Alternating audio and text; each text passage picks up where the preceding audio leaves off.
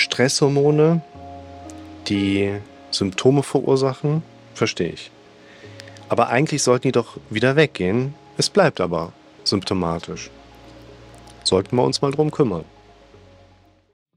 Willkommen zum Podcast für mentale Gesundheit, Zufriedenheit und Wohlbefinden. Zum einen ist natürlich der Organismus, nochmal gerade ein paar Basics, grundsätzlich evolutionsbiologisch darauf trainiert, dass er alles macht, sodass wir überleben, um uns zu reproduzieren. Das ist der Sinn des Lebens. Verlinke ich euch. Unser Körper und unser Kopf werden uns immer so leiten, dass wir überleben, um uns zu reproduzieren. Ganz kurz, ein Beispiel. Du könntest dir nur die gesündesten Lebensmittel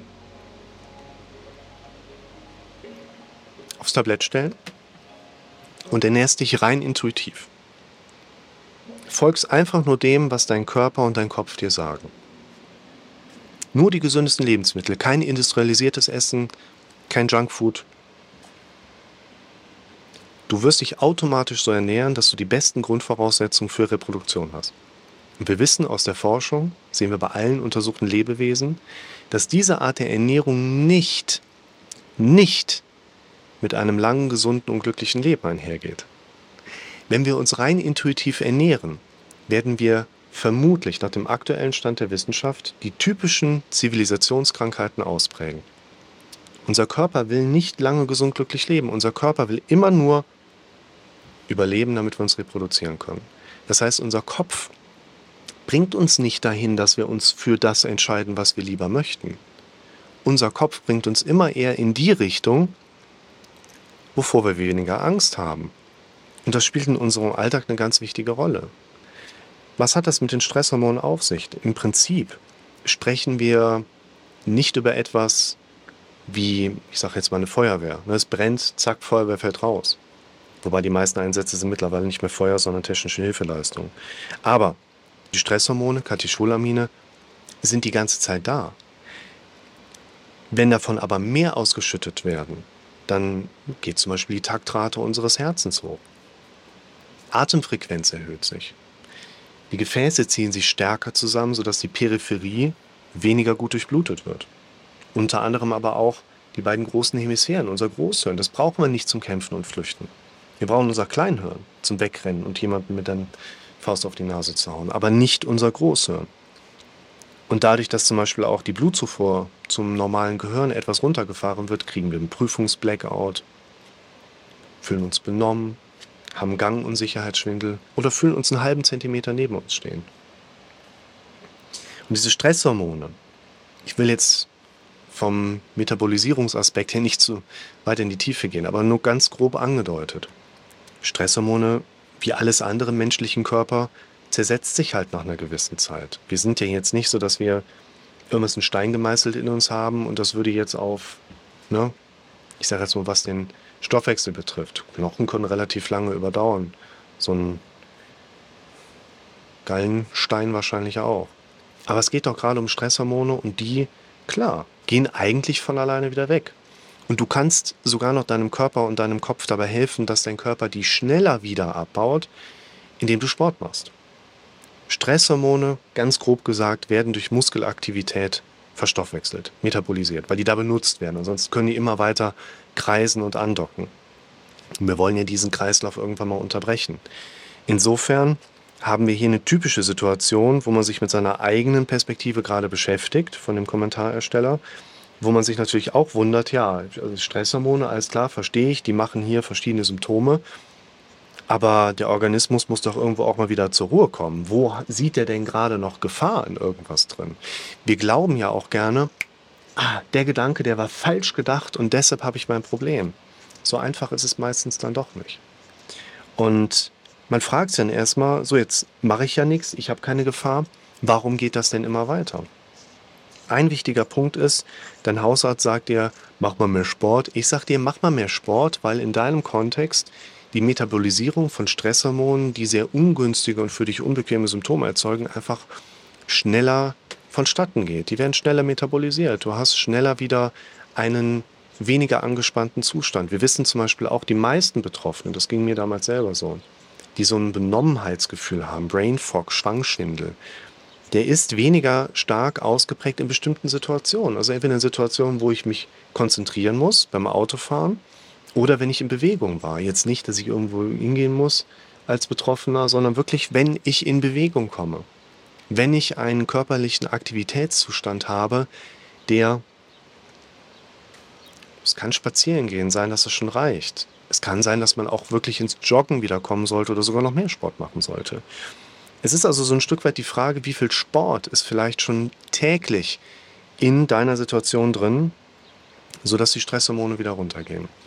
Zusätzlich ist natürlich eine sehr interessante Frage für uns, was bringt denn überhaupt den Körper dazu, Stresshormone auszuschütten? Es sind natürlich einerseits diese typischen Situationen, ich habe in irgendeinem Kontext, den ich gerade erlebe, irgendeine geartete Lebensgefahr. Unser Kopf, 50.000 Jahre in der Vergangenheit, immer noch hinter uns. Evolutiv haben wir gegenüber der sozialen Entwicklung deutliches Nachsehen. Seit 10.000 Jahren haben wir eine extreme Scherenentwicklung, was so diese soziale Evolution angeht. Sieht mittlerweile sehr viel sicherer aus in der Welt, in der wir leben, aber unser Kopf, unser Körper sind da noch nicht hinterhergekommen. Und typische angstauslösende Situation. Im Straßenverkehr bremst mich jemand blöd aus, ich stehe am Berg und da rutscht mir irgendwas ab. Da kommen wir wirklich in diese. Wir haben Heuerntezeit. Geht auf die Alm, Heu muss runter. Ist gerade trocken, dann eilen sich die Bauern. Typische Lebensgefahr, eine Situation, in der wir uns erschrecken, da können wir das gut nachvollziehen. Wir gehen mal nach dem Grundsatz, Probleme entstehen, weil wir Dinge tun, die wir lassen sollten. Wir sollten uns nicht in Lebensgefahr begeben, weil das ist gefährlich für uns und das will unser Körper nicht. Oder wir unterlassen Dinge, die wir tun sollten. Und es wird reichen, dass du diese dauernde Stresshormonsituation bemerkst. Ich meine, ich sage es immer, lasst euch auch mal ärztlich abklären. Es kann natürlich auch sein, dass hier irgendeine Schilddrüsenfehlfunktion vorliegt. Wir machen in der Regel in einer ärztlichen Abklärung keine Messung von irgendwelchen Stresshormonen, weil das in der Regel recht aufwendige Speicheltests sind, die kaum die Ärzte anbieten, teilweise auch eine IG-Leistung dann da halt darstellen. Also eine, die man selbst zahlen muss. Nein, lass mal wirklich bei dem Punkt bleiben. Es gibt Dinge, die wir in unserem normalen psychischen Erleben mit drin haben, denen wir gar nicht die Bedeutung zuschreiben, okay, das ist so mein Thema. Du hast vielleicht Ziele, die du nicht verfolgen kannst. Du hast Wünsche, die dir im Alltag nicht erreichbar erscheinen. Du hast vielleicht eigentlich viel Bock auf einen anderen Job, aber kommst da nicht hin. Und diese unzufriedenheitsstiftenden Aspekte in unserem Leben, das kann ja in jedem einzelnen Schicksal, was auch immer sein. Da darf man im therapeutischen Gespräch dran gehen. Wir können es im Prinzip mal so sehen. Wenn deine Symptomatik weg wäre, also ich sag mal hier, Stresshormone, die Denkverlangsamung, das ist jetzt so das Video, Konzentrationsstörung, Wortfindungsstörung verursachen. Wenn man eine solche diffuse Symptomatik erlebt, oder sagen wir mal Schwindel, und stell dir vor, dein Symptom, der Gangunsicherheitsschwindel, eine gefühlte Konzentrationsstörung, die wäre weg. Alles andere wäre wie vorher, aber dieses eine Problem, was du noch hattest, das wäre weg. Hättest du dann ein glückliches Leben? Und das ist ein wichtiger Punkt. Die Leute gehen häufig hier auch in diesen Videos mit da dran und sagen, ach, das ist doch Quatsch, das ist doch nicht psychisch bedingt, das ist irgendeine körperliche Störung. Das ist das und das Syndrom. Das ist total ulkig. Es gibt einen, der schreibt dir die ganze Zeit runter, es ist immer nur dieses eine Syndrom, was die Leute haben. Man darf nicht so sehr von sich auf den Rest der Menschheit übertragen. Ne? Muss man so ein bisschen aufpassen gibt Leute, die sagen, nein, das Schwindel kommt immer von der Halswirbelsäule. Ist schon lustig. Jetzt haben wir einen, der sagt, Schwindel, der kommt nur vom Bauch, der andere sagt, Schwindel kommt von der Halswirbelsäule. Wem sollen wir denn jetzt Glauben schenken? Nehmt es mal wirklich von der Seite aus, Leute. Wenn euer Symptom weg wäre, wenn ihr keinen Schwindel mehr hättet, wenn ihr keinen Tinnitus mehr hättet, wäre euer Leben dann ein glückliches Leben? Und diese Punkte man herausarbeiten. In der Regel ist es immer wieder der Faktor, den wir dann auch finden können. Jemand macht Dinge, die er eigentlich nicht machen möchte und erreicht Dinge noch nicht, zu denen er aber eigentlich gerne Zugang hätte. Und das ist der Punkt, wo wir sagen können, Stresshormone sollten sich doch eigentlich von alleine aus wieder metabolisieren. Und dann bin ich doch wieder bei einer eigentlich gesunden Ebene. Eigentlich ja, aber scheinbar hat dein Körper im Moment noch irgendeine Grundlage, dir ein vermutlich erhöhtes Maß an Stresshormonen die ganze Zeit hochzugeben. Du solltest anfangen, dir andere Fragen zu stellen. Du solltest dich nicht fragen, dass das ja eigentlich nicht so sein sollte, sondern du darfst dir die Frage stellen, was in deinem Leben bringt dein Kopf und dein Körper immer wieder dazu, dir tagtäglich immer wieder höhere Mengen an Stresshormonen auszuschütten.